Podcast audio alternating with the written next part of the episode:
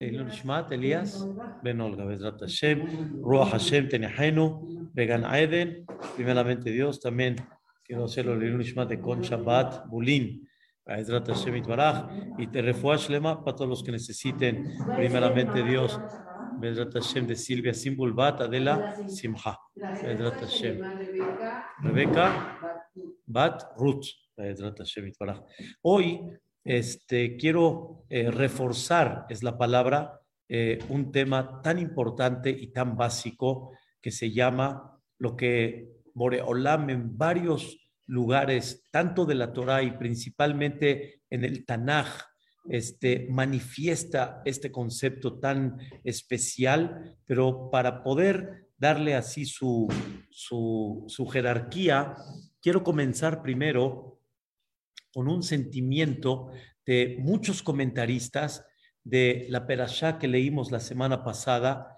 La, perashá que leímos la semana pasada es una de las perashiot más importantes, podemos decir, de la Torá, en el, en el buen sentido, porque es la perashá donde recibimos la Torá. Es la perashá donde el pueblo de Israel llegó a Har Sinai, llegó al famoso monte de Sinai, o Sinaí, como dicen muchos, y una preparación espiritual impactante, la que tuvo el pueblo de Israel. Eh, como ya platicamos un poco, fueron levantando niveles espirituales desde su salida, 49 niveles fueron elevando a tal grado que llegaron a un nivel de este, preparación tan especial, aparte de emuná, sino personal también, que lograron o de alguna forma Boreolam les ayudó a que anulen lo que le llamamos, lo que hemos platicado, el concepto del mal.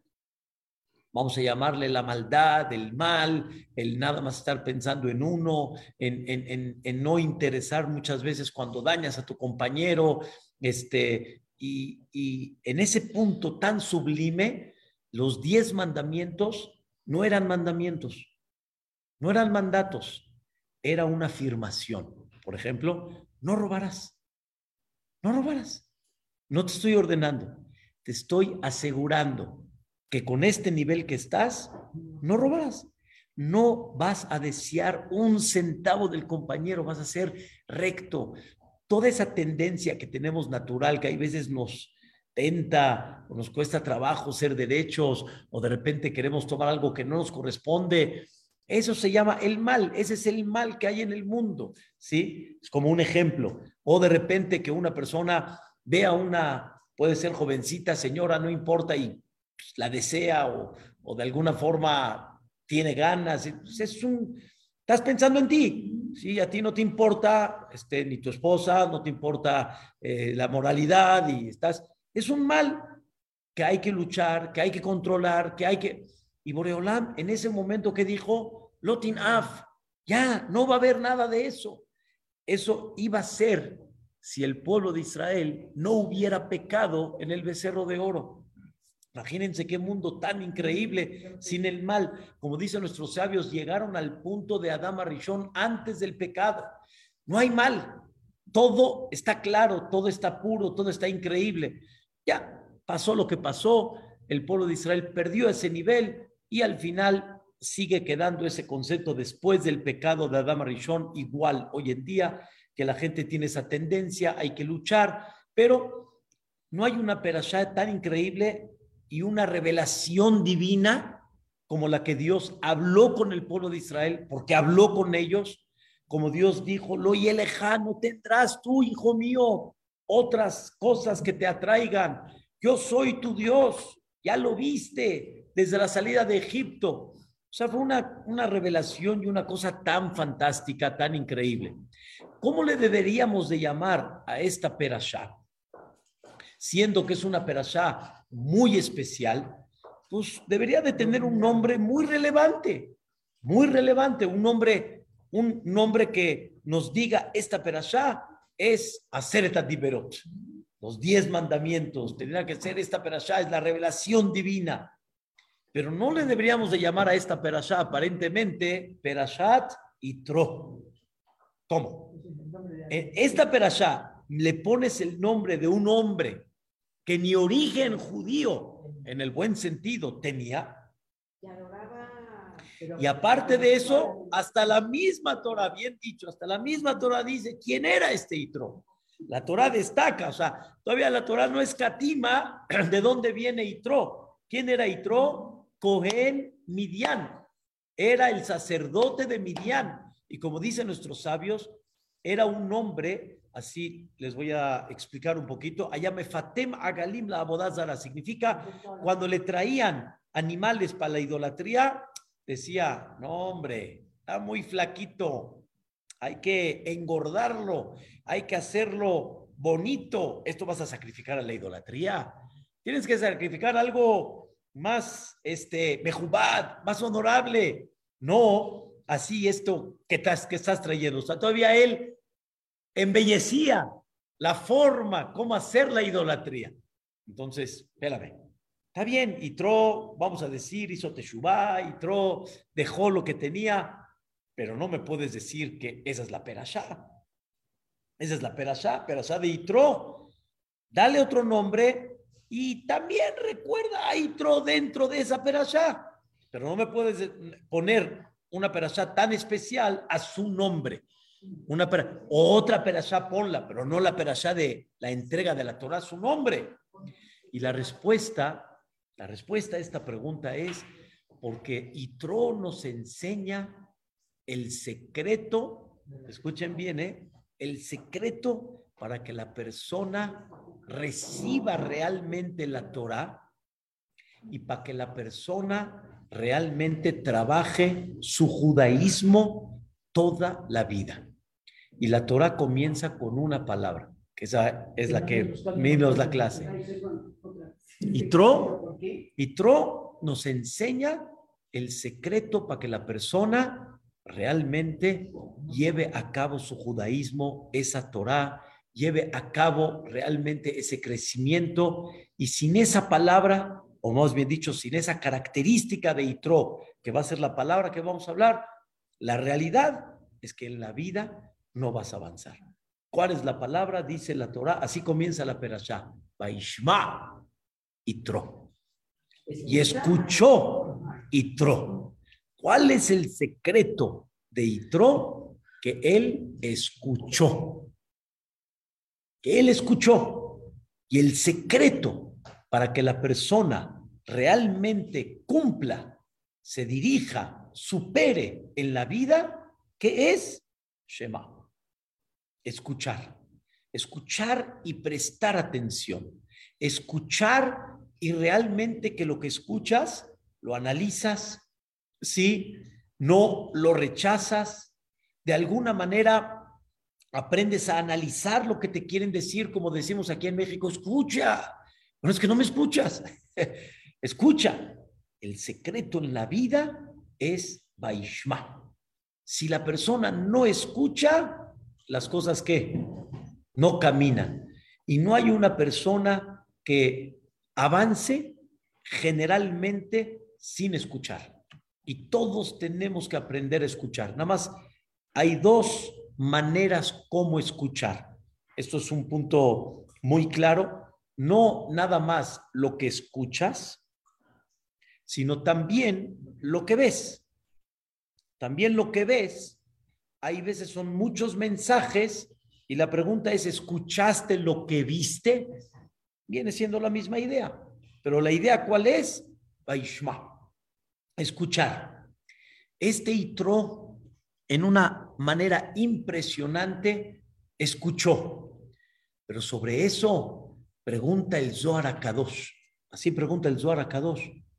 Nada más Itro escuchó. Así pregunta el Zohar.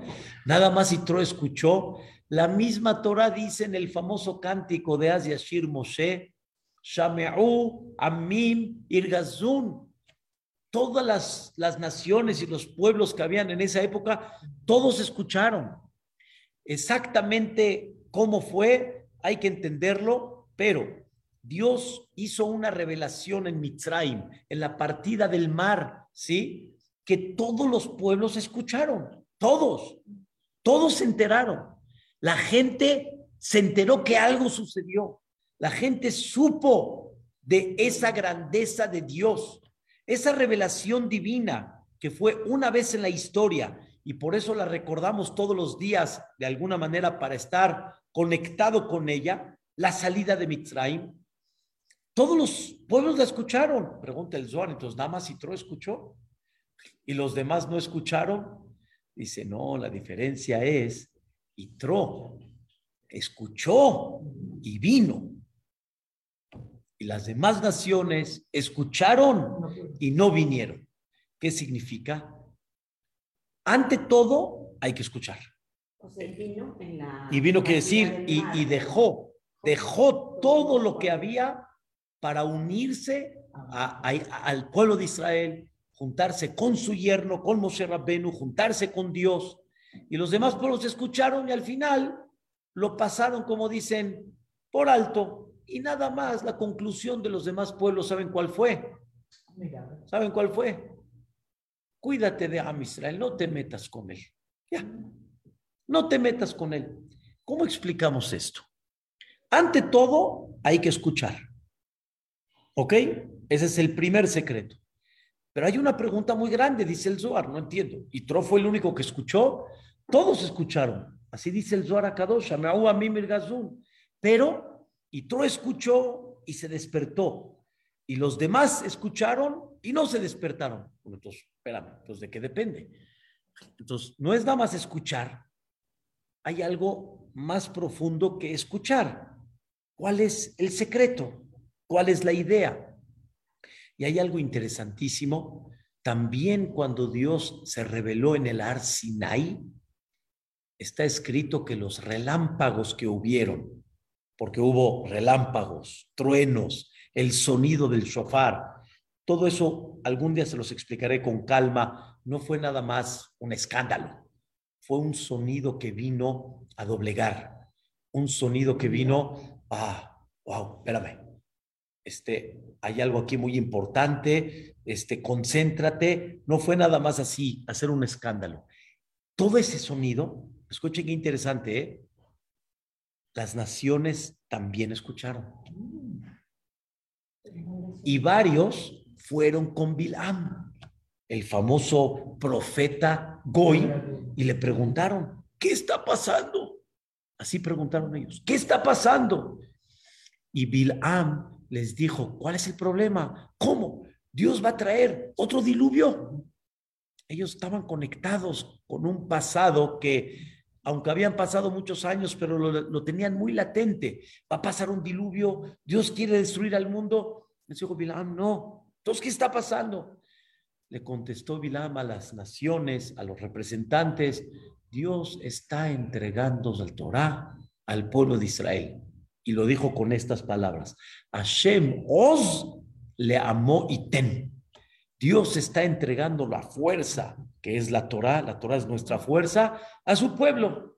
¿Qué creen que dijeron las naciones? ¿Qué creen que dijeron? Ah, eso es todo. Hashem Shalom.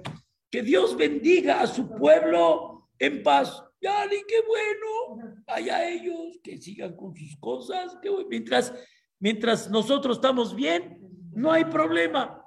Entonces quiere decir que las naciones tuvieron dos conclusiones. La primera, la primera conclusión fue, este, no te metas con el pueblo de Israel. a mí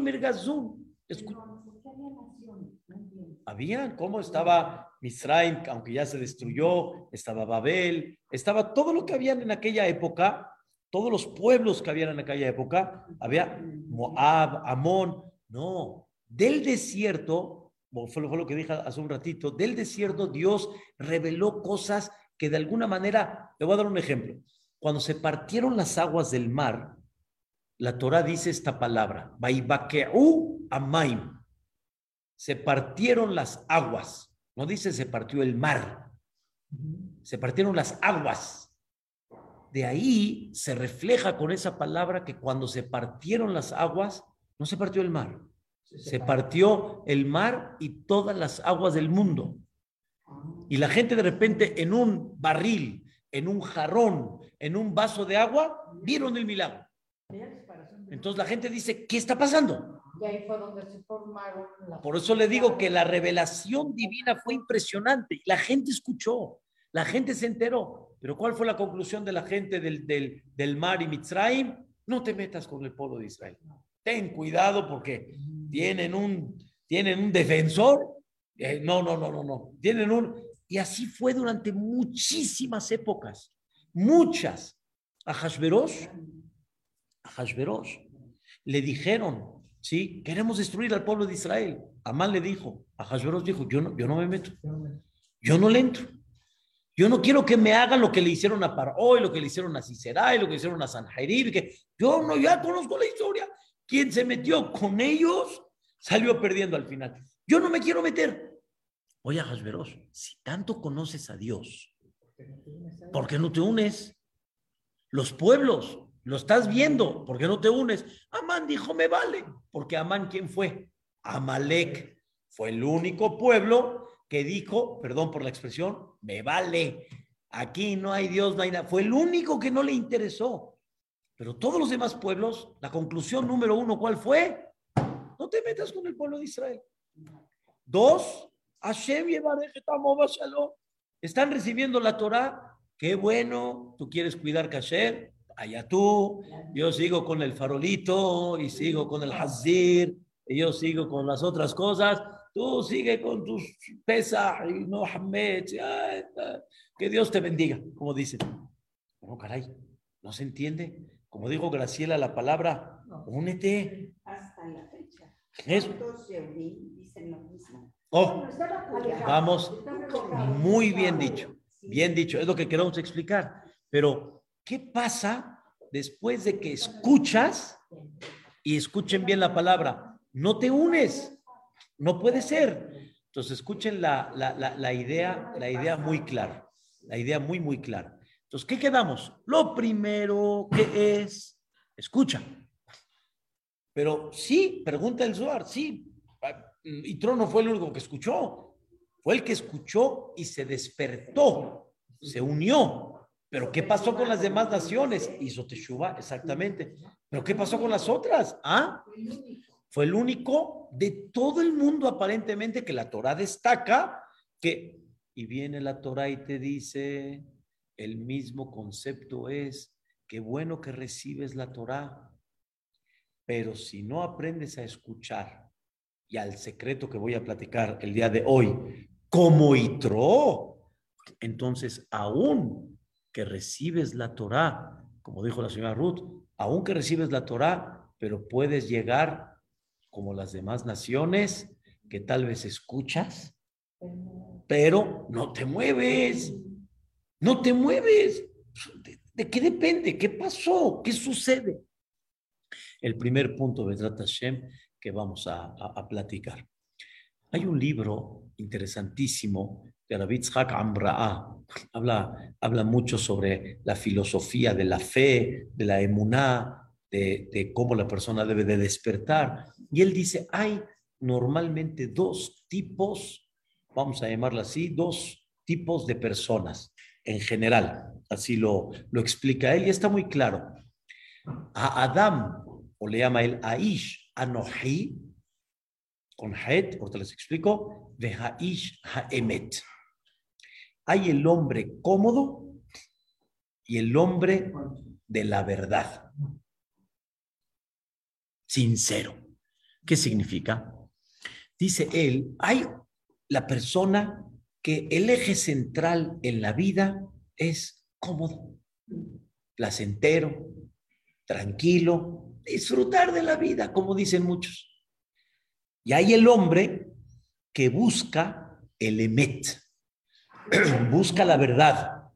O sea, realmente no engañarse, la verdad. Dice así, pero escuchen bien eso porque es muy importante. El hombre cómodo, no hay duda que él también busca la verdad. Quisiera la verdad. El hombre del emet también busca la comodidad. No es que el Señor quiere vivir durmiendo en el piso y en frío y, y, y, y, ¿cómo se llama? Y zapatos que le piquen y no, no. También el otro también quiere comodidad. Y el otro también no es que quiere vivir en una falsedad. también busca la verdad. Pero entonces, ¿a dónde está la diferencia? Siempre el punto está cuando chocan las dos. Choca la comodidad con la verdad. Ahí empieza el tema. Cuando no choca, ¿por qué no? Estoy cómodo y estoy con la verdad. Estoy con la verdad y estoy cómodo.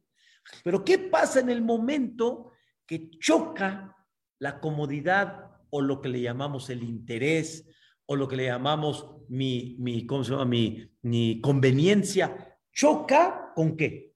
Con la verdad. Voy a dar un ejemplo. Voy a dar un ejemplo. Voy a dar un ejemplo que siempre lo damos y muy, muy, muy simple, muy claro.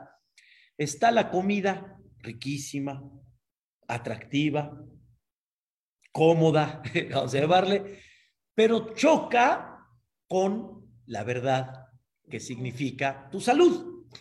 Te va a hacer mal, te va a hacer mal. Llega la señora y le dice a su marido, mi rey, aguántate un ratito más. Acabas de salir del tema. Acabas de salir de la gastritis. Ya, aguántate. Y el otro marido que dice, ya, ya, no pasa nada, ya, déjame. Y todavía se molesta el Señor. Él, si no choca la salud con la comodidad, todo está bien. Pero cuando choca, él va a preferir, ¿sí? Él o la mujer, porque también a las mujeres nos pasa, va a preferir su salud, perdón, su comodidad, su placer y no qué, y no la salud.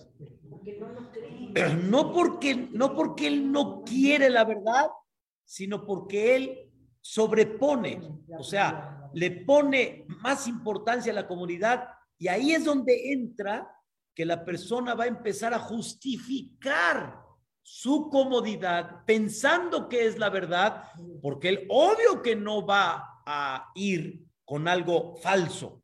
Y por eso ahí empieza a justificar. Y aquí es donde empieza a trabajar la cabeza. Como dijo el marido, no pasa nada, no sucede nada. Y Ya reaccionó y sigue pensando no pasa nada, pero sabe que pasa. Que no le conviene. como no le quiere seguir con su comodidad, y al seguir con esa comodidad, entonces, ¿qué pasa? ¿Qué pasa si eso Barminan le provoca, a Dios no lo quiera, peligro de vida ya, ya, ya directo? Ahí como que de repente, no, ya no. Ahí ya no. Como dicen, ya Dios lo topó con pared. Pero cuando pase el peligro de vida y se tranquilice todo, ah, vuelve otra vez. Me pasó de una persona hace muchos años, un gran hombre, de veras fue, fue un gran hombre, muy inteligente, muy capaz, pero cigarro, cigarro era el cigarro. Ajá. Tuvo una amenaza directa del corazón. Yo me acuerdo, me lo encontré en el CNIS, un, un Lel Shabbat, y me dijo así del cigarro y, y el maldito cigarro, perdón por la expresión, y el cigarro y todo y todo. Yo dije, bueno, pues, lástima que lo tuvo que dejar así. No pasaron, no le exagero, ¿eh? no recuerdo exactamente, unos tres, cuatro meses aproximadamente, y de repente lo vi fumando. Le dije, Señor, Señor, ¿qué pasó? Ya, hijo, ya, hijo, ya, Baruch ya pasó, ya todo. Pero empieza a justificar, ¿sí? Todo, y escuchen bien, señoras, la vida así es.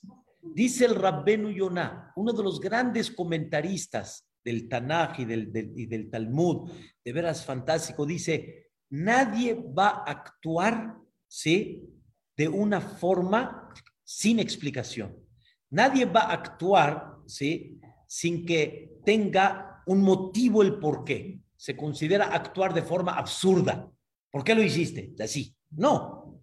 La gente va a darle siempre lógica a lo que él va a hacer. Por eso, hay veces la señora, por ejemplo, le va a decir al marido, me compras una camioneta, y el marido va a preguntar, ¿para? Y ella va a dar una justificación. Ya no quepo, si quepo, etcétera. Le va a dar una justificación. Tal vez lo último que va a decir es, se me antojó. Porque normalmente se me antojó en algo tan caro ¿Qué le van a decir? No. Entonces, ¿qué es lo que tiene que hacer? Justificar. Y así vivimos con los hijos también. Y los hijos llegan justificando todo el tiempo el detalle. A tal grado que tú le dices al hijo, es que no paras. Papá, te prometo que va a ser la última vez que te lo pido. Pero cuando sale el nuevo modelo, de repente, entre que sí, entre que no, pero papá, es que yo me refería en ese momento, pero es que todo tiene que tener una justificación. Escuchen bien, ¿va con el EMET? No. Va con mi conveniencia, va con mi placer, va con mi comodidad, etcétera. Ese es el primero. El segundo es Ish Aemet. Ish Aemet significa el hombre que realmente lo que busca es la verdad. Obviamente, vuelvo a repetir, dentro de esa verdad, que haya un placer, que haya una comodidad. Claro, ¿por qué no? Pero ante todo, ¿qué? El Emet, los valores. ¿Cómo? Mi esposa es mi esposa. Hay otra. Pero dentro de ese Emet, sí, tiene el placer con ella, claro. Dentro de esa comida sana que va a comer, sí, pues no va a estar comiendo nada más puro chilacayote y así nada más todo amargo. No, sí le voy a poner su, su, ¿cómo se llama? su limoncito y su salir y, y un poquito de así, no pasa nada. Mientras las cosas estén en los límites, como de veras me dijo a mí la, la neutróloga, dice, y Baruch Hashem, ese consejo me ha ayudado muchísimo, me ha ayudado a conservar, a controlar, pero de alguna manera me ha dicho, dice, si se llega a comer un pastel, no lo vea como algo una vez cada semana y en Shabbat, no pasa nada, usted no le va a pasar nada. Y de verdad es increíble cómo cuando te va guiando, entonces, sí, te das el lujo de darte algo, pero controla, es el emet, y ahí vas, y ahí vas. Entonces, ahí va. Entonces, cuando el emet, ahora escuchen bien, cuando el emet se topa con la comodidad, ¿el que va a preferir? El emet. Cuando el emet se va a, a, a, a, poner en contra del placer, ¿el que va a buscar? El emet. Esas son los dos tipos de personas que hay. Y ahora que, ahora escuchen qué increíble. Y Tro, dice la Torah, era Cohen Midian. Midian era la ciudad o el pueblo donde estaba Itro viviendo, donde Moshe Rabenu cuando se escapó de Paró, ahí llegó. Ahí llegó Moshe y ahí vivió muchos años, Moshe en Midian. y ahí se casó con Ziporá hasta que Dios se rebeló en contra de Moshe y este, lo mandó a Mitzrayim, etc. Itro tenía un puesto de lo máximo que había en esa época. Vamos a decirlo en estas palabras. Itro ya la hizo. Tenía poder, tenía autoridad, tenía a la gente por debajo. Era Cohen Midian, era el sacerdote de Midian. tenía todo. ¿Ok? Lo cómodo, el interés, el poder estaba a favor de Itro. De repente escucha Itro el tema de Mitzrayim, el tema de la partida del mar, el tema de Amalek, el tema. Le dice Itro, espérame, entonces hay otra verdad de la que yo no conocía. Y escuchen la palabra, qué increíble. Itro no dejó ninguna idolatría de llevar a cabo. O sea, Itro era un hombre que buscaba tanto la verdad que probó todas, todas. Y de alguna forma Itro como que dice, sí, no, sí, no. Cuando escuchó la de Dios, dijo Itro estas palabras, Ataya Dati. Ahora sé Kigadol Hashem Kola Elohim. De todas las idolatrías, Elohim son poderes. ¿Yari? Esta es la buena. Esta es la buena. Como dijo Paró, y quiero decirles algo profundo, pero es real. Cuando Paró dijo, mi Hashem, ¿quién es Dios? No fue nada más una burla, fue un, un reto. A ver, yo quiero saber quién es ese. Porque Paró tenía brujería, tenía poder este, bajo la parte negativa. Paró no era cualquiera. Y dijo, a ver, a ver, ¿quién es de que me enseñe? Que me enseñe. Él quiere que yo agache la cabeza, ¿verdad? Él quiere que su palabra sea la, la, autoridad máxima. A ver, a ver, enséñame para que yo me, me hinque delante de él. ¿Quién es? Es como si cualquiera de ustedes llega a una persona y le dice, ahora te vas a... ¿Quién eres tú para darme órdenes ahorita? A ver, y te dicen, no, no, es el presidente de la República. Ah, no, perdón, señor, disculpe, señor presidente, perdón. Pero mientras no sepas, ¿quién eres tú? Paró, sí, fue un hombre que retó y quiso saber hasta qué grado llega Dios. Hasta tal grado que llegó Paró a decir, mi jaboja Hashem. Paró mismo al final dijo, ¿quién es como tú? Llegó. ¿Y por qué no lo siguió? Oh, muy bien, ese es el punto que estamos hablando. Muy bien. Todas las naciones reconocieron la autoridad. Todas escucharon.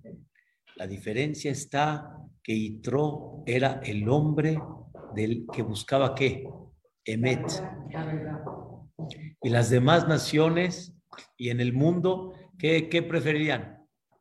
La comodidad. La comodidad.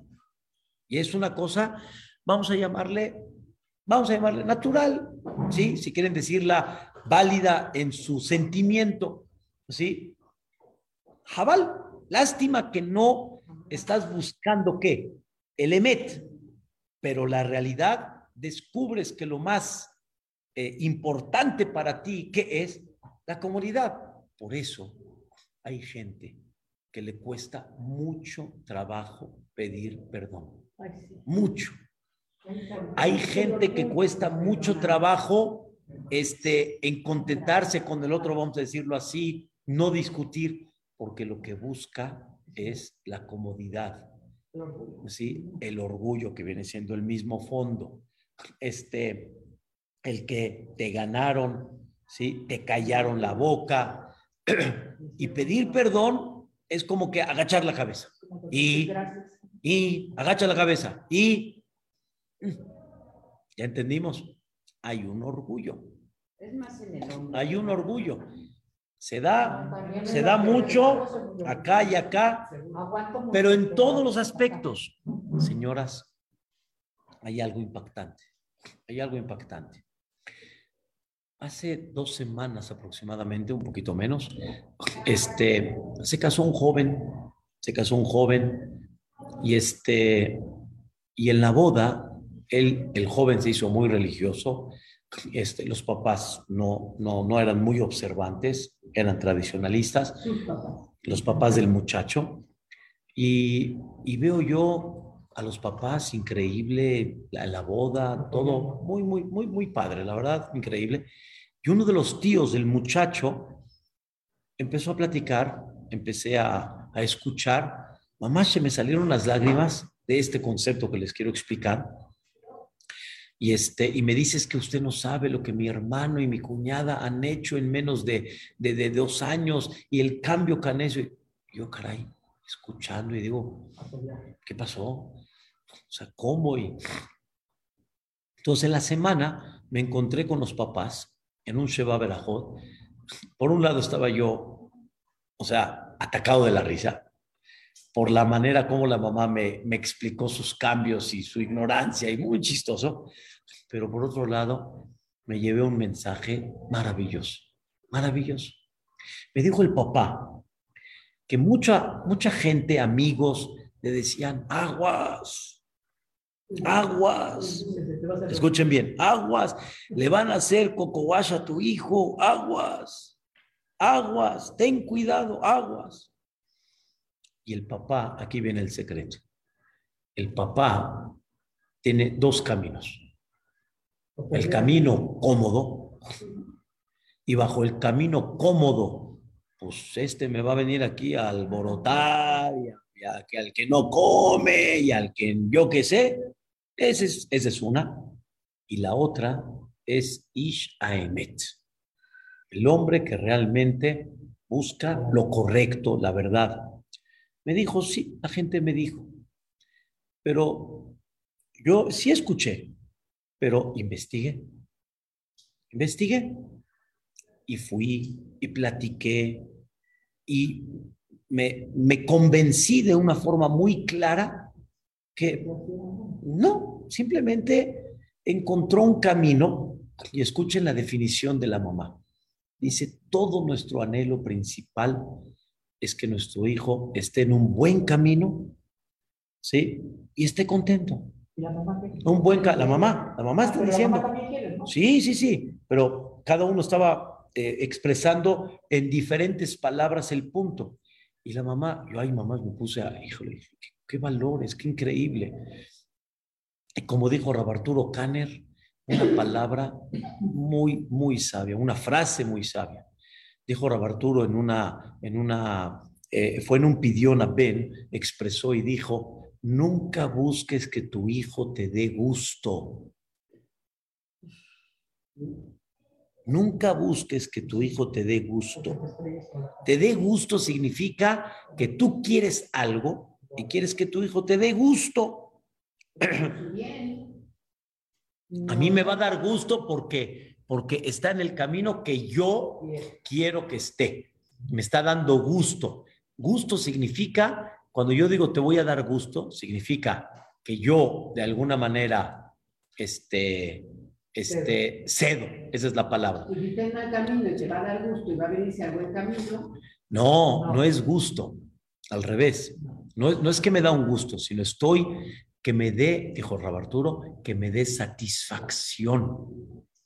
En el camino que Él esté, que me dé satisfacción.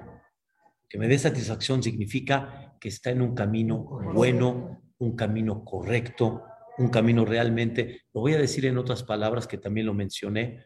un, hombre una vez dijo, yo amo mucho a mi esposa y le voy a comprobar cómo amo a mi esposa Mire cuántas cosas cedo porque la amo. Dijo el jajam, aquí caíste. Entonces quiere decir que no la amas. Dice, ¿por qué? Dice, porque cuando tú amas a una persona, el amor es tan grande que no cedes. Te da gusto dárselo. Tú no cediste. Tú le das gusto porque la valoras. ¿sí? Cuando cedes, quiere decir que todavía estás en un punto de decir, la verdad no, pero cedo. Es bueno, no digo que es malo, pero todavía no estás en el concepto realmente de un amor. Entonces, escuchen qué cosa tan hermosa, tan increíble. ¿Sí? La persona que va con el emet, y esto se refleja en todos los sectores no importa si es muy religioso o no, aún en el muy religioso también se refleja ese concepto que la persona muchas veces no respeta los sentimientos del hijo y él quiere que sea así, porque así debe de ser, porque así debes de cuidar, porque así debes. Y el otro dice, pues no, pues no. Y el otro también sector puede ser, yo quiero que seas doctor porque es lo máximo. Y no es lo que tú quieras, es lo que debe de ser. y para eso hay que escuchar. Y dentro de escuchar hay que buscar qué? La verdad. Escuchar la verdad. Y cuando escuchas la verdad y cuando eres un hombre que quieres la verdad, entonces tu conducta va a empezar a ser otra. Igual con el matrimonio, exactamente igual. Voy a buscar qué? El emet. Voy a buscar la verdad, no mi comodidad. Niños, ¿quieren ir al gaucho? ¿Quieres o quieren? ¿Entendieron? ¿Quieres o quieren? ¿Cuál es la diferencia? Que si de repente uno de los hijos, ¿qué dice? No, papá, preferimos mejor al de leche. Ay, entonces, ¿qué voy a comer? Entonces, ¿quieres o quieren? ¿Qué buscas? Buscas tu comodidad, buscas tu interés, buscas, y entonces ahí es donde empieza a haber una rivalidad, empieza a haber un choque, y ahí es donde se descubre qué quieres. Ahora, regreso a Itro. Itro tenía todo, no le faltaba nada. Si Tro hubiera sido el hombre cómodo, como dijimos, Hashem Yevarejet Amo. Qué bueno. Como dijo usted, sigue en ese camino, buenísimo, que Dios te bendiga, estás muy bien. ¿Y tú qué? Yo, te respeto, estás increíble, no me meto contigo, no te metes conmigo, todo está caminando bonito. Pero cuando eres Ish Emet, y Tro demostró su, su, su personalidad, que buscó el Emet, ¿de dónde la demostró? Abandonó qué? Todo. Todo. Todo. Abandonó todo. Toda esa comunidad, todo ese poder, todo lo abandonó con tal de qué? De ir con el pueblo de Israel. Y este es el secreto de que todos escuchamos. Pero la pregunta es, ¿cuál es tu valor? ¿Cuál es tu prioridad? Y obviamente, señoras, por favor, está muy claro, la tendencia natural de muchos es esa. La comodidad, el orgullo, como usted dijo, esa es la tendencia. Si no vamos a trabajar, como ya hemos platicado, es una carrera. Esto es una carrera. Es una carrera aceptar la verdad. Es una carrera aprender a escuchar. Cuando yo hablo aprender a escuchar, en el fondo es aprender a buscar qué? El emet, la verdad. Una vez llegó una señora con un tema de su matrimonio y Shalom Bait. Cuando me percaté en un tiempo de lo que ella estaba hablando, a dónde ella está parada y entendí dónde está su problema, y el problema principal está en ella, ahí empezó como que a defenderse, se empezó a poner nerviosa, se empezó a exaltar y ya no me volvió a marcar. Por eso siempre mencionamos, veniste aquí a escuchar la verdad o veniste a escuchar lo que quieres escuchar. Todos quieren escuchar. La pregunta es, ¿qué quieres escuchar? Cuando te incomoda, te cuesta. Cuando te incomoda, te cuesta. Pero si es la verdad, pero para eso hay que trabajar. A mí también hay cosas que tal vez no me gustan escuchar, que tal vez son muy incómodas, pero tenemos que aprender a trabajar en eso. Tenemos que aprender ese punto justamente. Eh, el Jajam, que vino ayer a hablar acá, el Betacneset, que está ahorita aquí en México, Rabigal Schnertz, dijo una definición preciosa, preciosa, preciosa. ¿Es el que tuvo COVID y este, no. en Estados Unidos? No, no, no, no, no, no, no, ese es de Atzala. No, no, un jajam que su, su eje central es trabajar las midot, las cualidades, las partes negativas, conocerse a uno mismo y con eso tener un matrimonio más correcto, un padre-hijo más correcto, relación entre personas.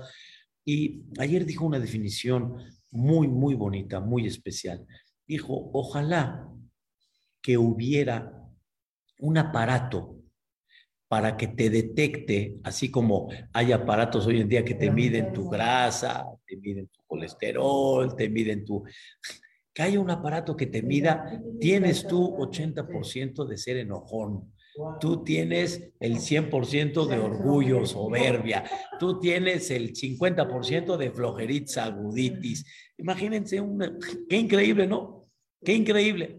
Pero dice eso, pero dice, Dios creó el aparato, pero no el aparato físico, tecnológico. Creó el aparato para que la persona lo detecte. ¿Cuál es ese aparato? Número uno, eh, cuando digo de aparato se lo buen sentido, la pareja, tu esposa y tu marido. Cuando estás sin esposa y sin marido, estás cómoda, estás cómodo. Cuando te casas o cuando tienes un socio y no puedes hacer lo que tú quieras, ahí empiezas con la rivalidad. Cuando te empiezas a sentir incómodo, ahí empieza a conocer a dónde está tu punto débil. Y ahí es donde Dios te manda el mensaje, ¿sí? Aprende a escuchar. Aprende a escuchar. Hay que aprender a escuchar. Por eso, el concepto no es escuchar, sino el concepto es más profundo. Aprender qué buscas. Porque si no buscas el emet, vas a escuchar lo que quieres escuchar. Como ya dijo Rabishak Ambra, como les expliqué, todos van a conducirse con una lógica y todos van a explicar y todos van a justificar. Y a tal grado que hasta que creen, le dicen a una persona, ¿por qué no pagas? Y el otro se defiende, ¿y por qué no cobras? No me has cobrado, el problema eres tú. O sea, él no es el problema. Él está bien. Está cómodo. Y si le cobran, es que no son maneras. Están escuchando cómo sobre todo podemos encontrar. Sobre todo. Sobre todo podemos encontrar.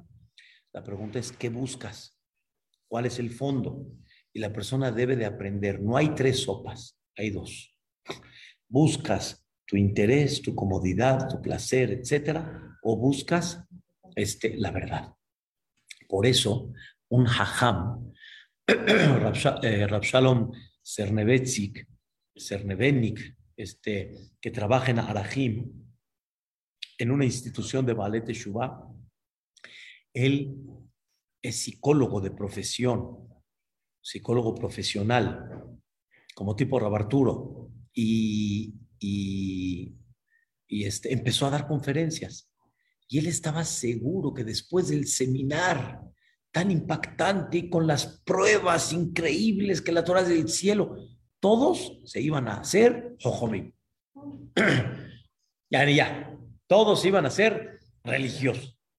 Y de repente ve como que Hashem, Yevarej, Amó, pásalo.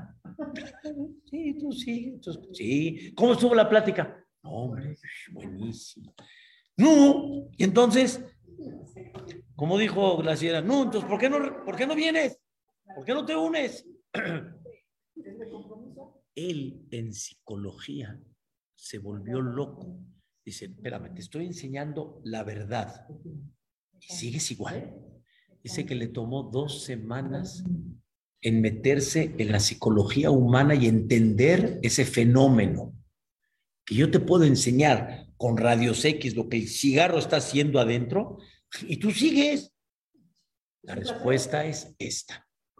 Porque el que busca la comodidad, el placer. Y eso lo voy a poner por encima del EMET. Pero ¿qué hay con el EMET? No pasa nada. Hay excepciones, hay diferencias, no siempre es así. Así es. Como una vez una señora le dijo a mi hermano, mi hermano le, estaba explicando un tema y le dijo, bueno señora, eh, entiendo, pero no me convence. Porque no quiere. O déjeme analizarlo más todavía. Un hombre cuando es emet, entonces sí. Ahora sí estoy de acuerdo. Hay algo muy importante. Dentro del emet hay que trabajarlo y convertirlo que sea parte de uno. Ya buscas la verdad. Ya pasaste este punto que estamos hablando. No Noah, no cómodo, sino emet aunque busque la verdad, si no trabajo para que se convierta en parte mía, no voy a avanzar. Ejemplo del mismo que seguimos, del mismo que hablamos. Ya entendí, Emet es cuidar la salud. Si no la cuido, no va a servir. Ya me quedó muy claro, voy a luchar por eso. Pero ¿qué vas a luchar? Vas a luchar en hacer actos para que ya se conviertan en parte tuya y que ya esa salud, esa conducta está tan clara que ya no me llama la atención el pastel. Ya no me llama la atención.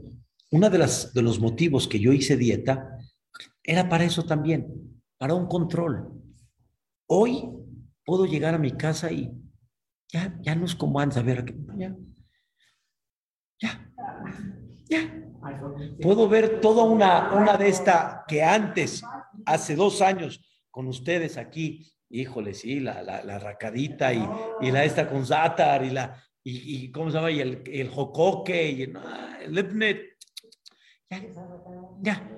Si no lo trabajas, si no lo trabajas y no se hace parte de ti, en un chico rato lo vuelves a dejar. Entonces quiere decir, hay que buscar la verdad y hay que trabajar para que esa verdad ya se convierta en parte tuya y ya no sea una prueba, que es lo que todos superamos. Por ejemplo, antes era difícil cuidar Shabbat. Bien dicho, hacer ya un hábito. Ya lo tengo tan arraigado, ya para mí cuidar ya no, no, pero ni me entra en la cabeza. Pero obviamente después de esa disciplina viene la que sigue. Hay unas que todavía no te conviene. ¿Por qué creen, señoras, que de repente hasta los que estudian y los muy religiosos, de repente les llegas con un tema y lo primero que te preguntan es, ¿dónde está escrito? Sí. ¿Quién te lo dijo? ¿Por? Hay gente que pregunta de veras por saber, pero hay muchísimos que preguntamos porque empieza a contradecir mi, mi, mi, mi rutina y mi disciplina que tenía. Híjole, no me vengas, mano. Voy a tener que cambiar en esto también. ¿Cómo? Hay veces vengo con mi esposa y le digo, y ahí les va un ejemplo. Eh, eh, una persona me preguntó que Suburbia, Suburbia exige un, un, un desglose clarito. ¿Quieres que yo te compre tu mercancía? Dime a cómo compraste la tela, cuántos empleados tienes, a cómo pagas esto. ¿En serio? Yo no sabía. ¿Por qué lo hace Suburbia? Oye, ¿a ti qué te importa, mano? Yo te vendo esto, ¿lo quieres? ¿Te gusta? Pero así es, ya ni que para proteger al consumidor, porque se supone que son tiendas de barata, tiendas más económicas. Está bien, está bien. Pero me da pena decirles, esas son sus reglas. ¿De quién? De Suburbia. Llegaron varias personas y me dijeron, pero jajam, ¿se puede ponerlo un poquito más? ponerle decir que la tela me costó un poco más, obviamente en un margen que ellos reconocen que puede ser. Este, eh, los empleados sí, pero no, el seguro social, así, todo, así, cambiarlo un poquito acá para que me convenga, porque si no me conviene. Dije, no. Escuchen la palabra. ¿Cómo? Así persona. ¿Cómo? ¿Cómo? ¿No se puede? ¿Cómo? Es que me, fascina el cómo.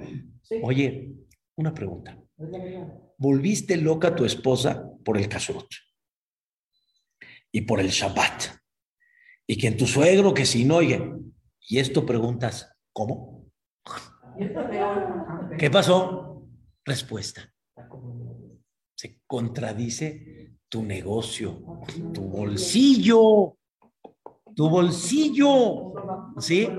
Oye, ¿por qué tuvo que venir el otro a decirme a mí para que tú me preguntes? ¿Por qué no se te ocurrió preguntarlo antes? ¿Por qué si me preguntas y si me olvidó decir ya leve, a vos repito no repito? O esta pregunta, y aquí como vengo yo a decirte cómo. En otras cosas me haces caso y no me preguntas cómo. Y aquí que si me preguntas cómo. ¿Cuál es la respuesta? Mientras no contradiga cada uno en el punto donde está parado, puede ser yo, puede ser cualquiera, de repente, ¿qué va a decir? ¿Cómo? Y Dios te lo presenta, ¿saben por qué? Como dijo el Jajam ayer, para que te conozcas, para que sepas quién eres tú.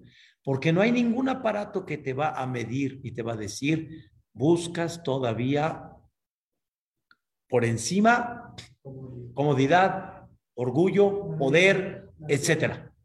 Entonces, ¿quién sí te lo va a decir? El choque. El choque te lo va a decir. Y Dios te lo presenta. A ver qué tal. A ver si es Leshem Shamaim, como hablamos, realmente es por Dios, realmente es por interés. ¿Qué es?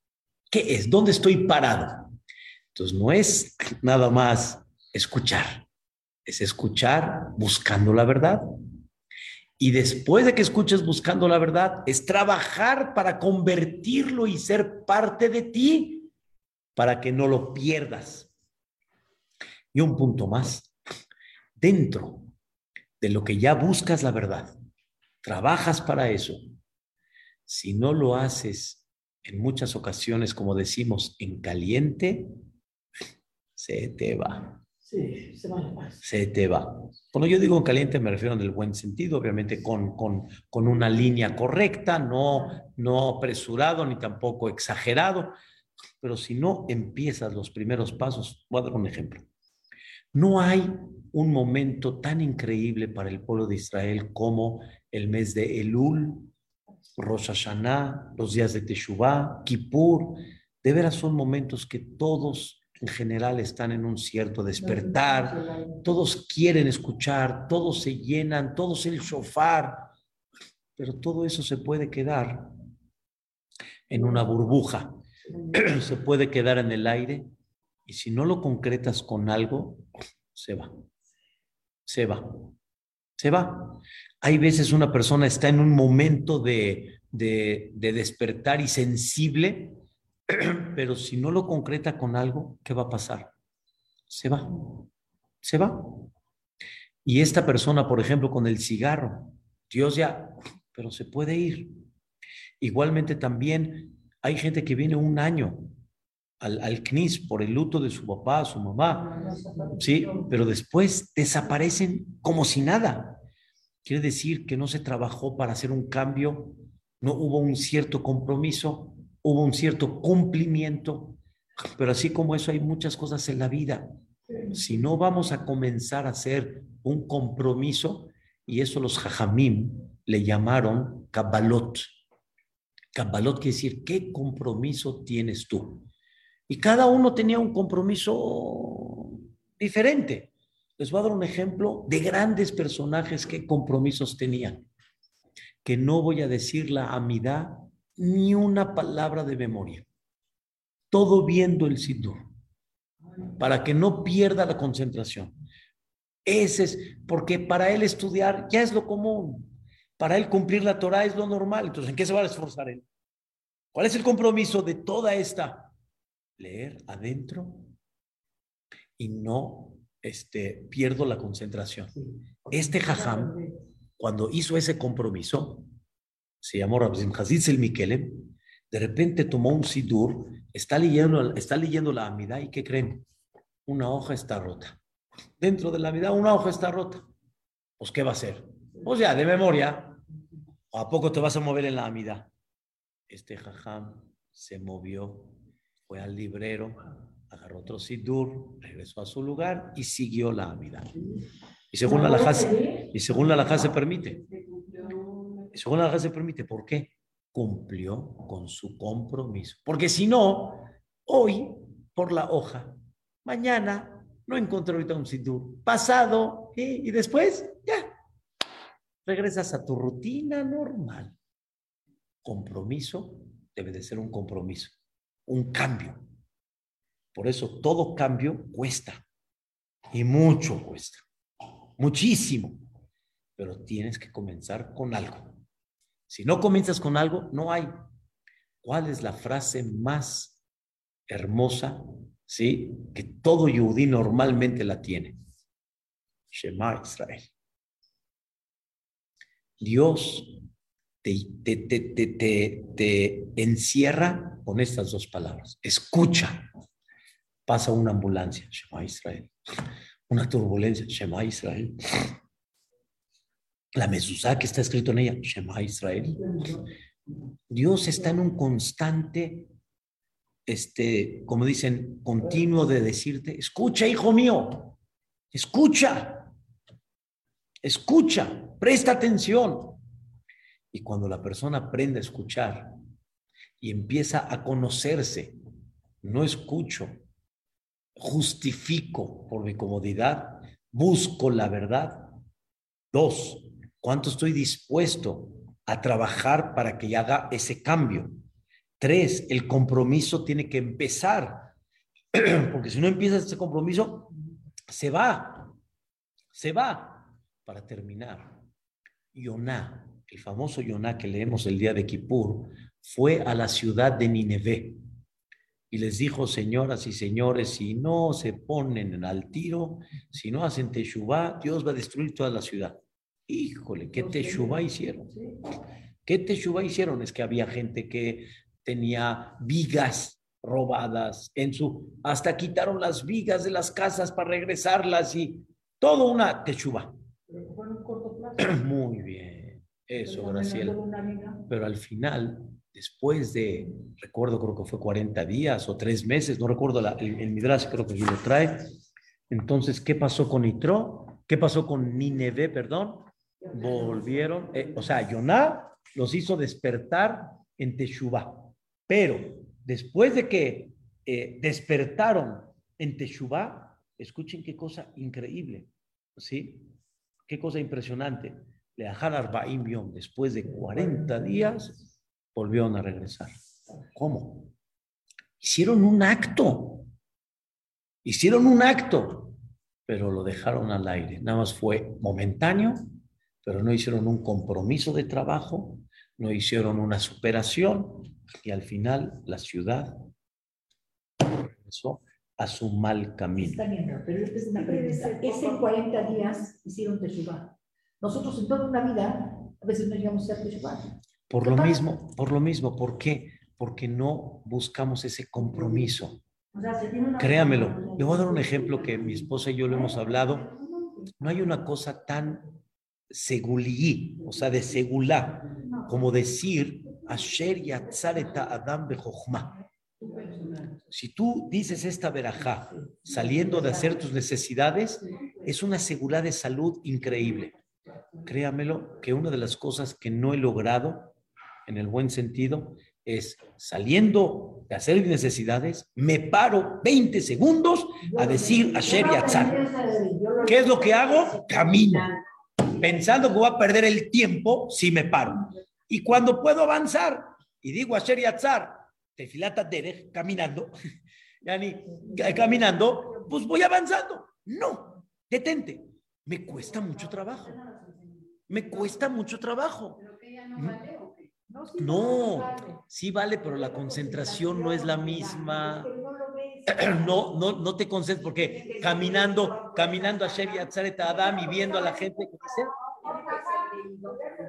es, imagínese, si lo hago de memoria y lo hago leído, por eso hay muchos Bateknesiot que ya pusieron el este, pero por lo menos de memoria, pero parado y concentras, es otra cosa. Exacto, parada. O Birkata Mazón, bien concentrado.